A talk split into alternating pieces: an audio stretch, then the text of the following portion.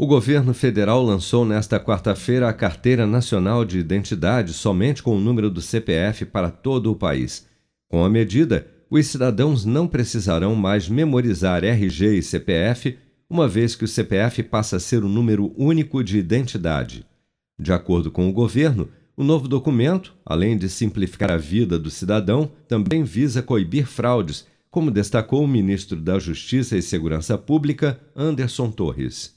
Hoje é um dia muito importante para o Brasil, um dia muito importante para o nosso governo e, por que não dizer também, um dia muito importante para a segurança pública.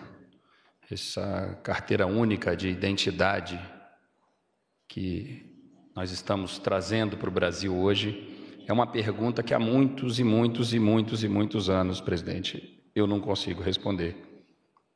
Senador Collor, como é que pode um cidadão poder tirar 27 ter 27 carteiras de identidades com números diferentes no nosso país. São inúmeras e inúmeras fraudes, são inúmeros e inúmeros golpes, são inúmeros e inúmeros crimes praticados em razão disso. Então, além de tudo isso, muito bem colocado pelo ministro Ramos, pelo ministro Paulo Guedes, a gente, a gente avança hoje para um novo tempo, um novo tempo de controle, um novo tempo de, de seriedade e, e um novo tempo de tranquilidade para a população brasileira. Isso me relembra os questionamentos que nós fazíamos há aproximadamente 20 anos atrás, quando fui perito papiloscopista da Polícia Civil do Distrito Federal e nós convivíamos com isso.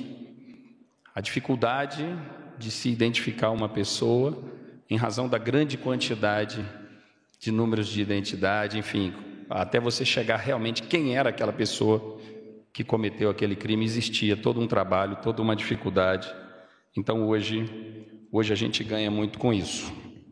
A nova carteira de identidade nacional terá versão física e virtual, além de permitir a checagem por QR Code, inclusive sem o uso de internet. Em nota, a Secretaria-Geral da Presidência da República informou que, para a população de até 60 anos, as carteiras de identidade atuais continuarão sendo aceitas por até 10 anos, enquanto para os maiores de 60 anos, os RGs atuais continuarão sendo aceitos por prazo indeterminado. A validade da nova carteira de identidade é nacional e os institutos de identificação têm até 6 de março para se adequar à mudança, ficando a emissão do novo documento sob a responsabilidade das secretarias de segurança pública de cada estado com produção de Bárbara Couto, de Brasília, Flávio Carpes.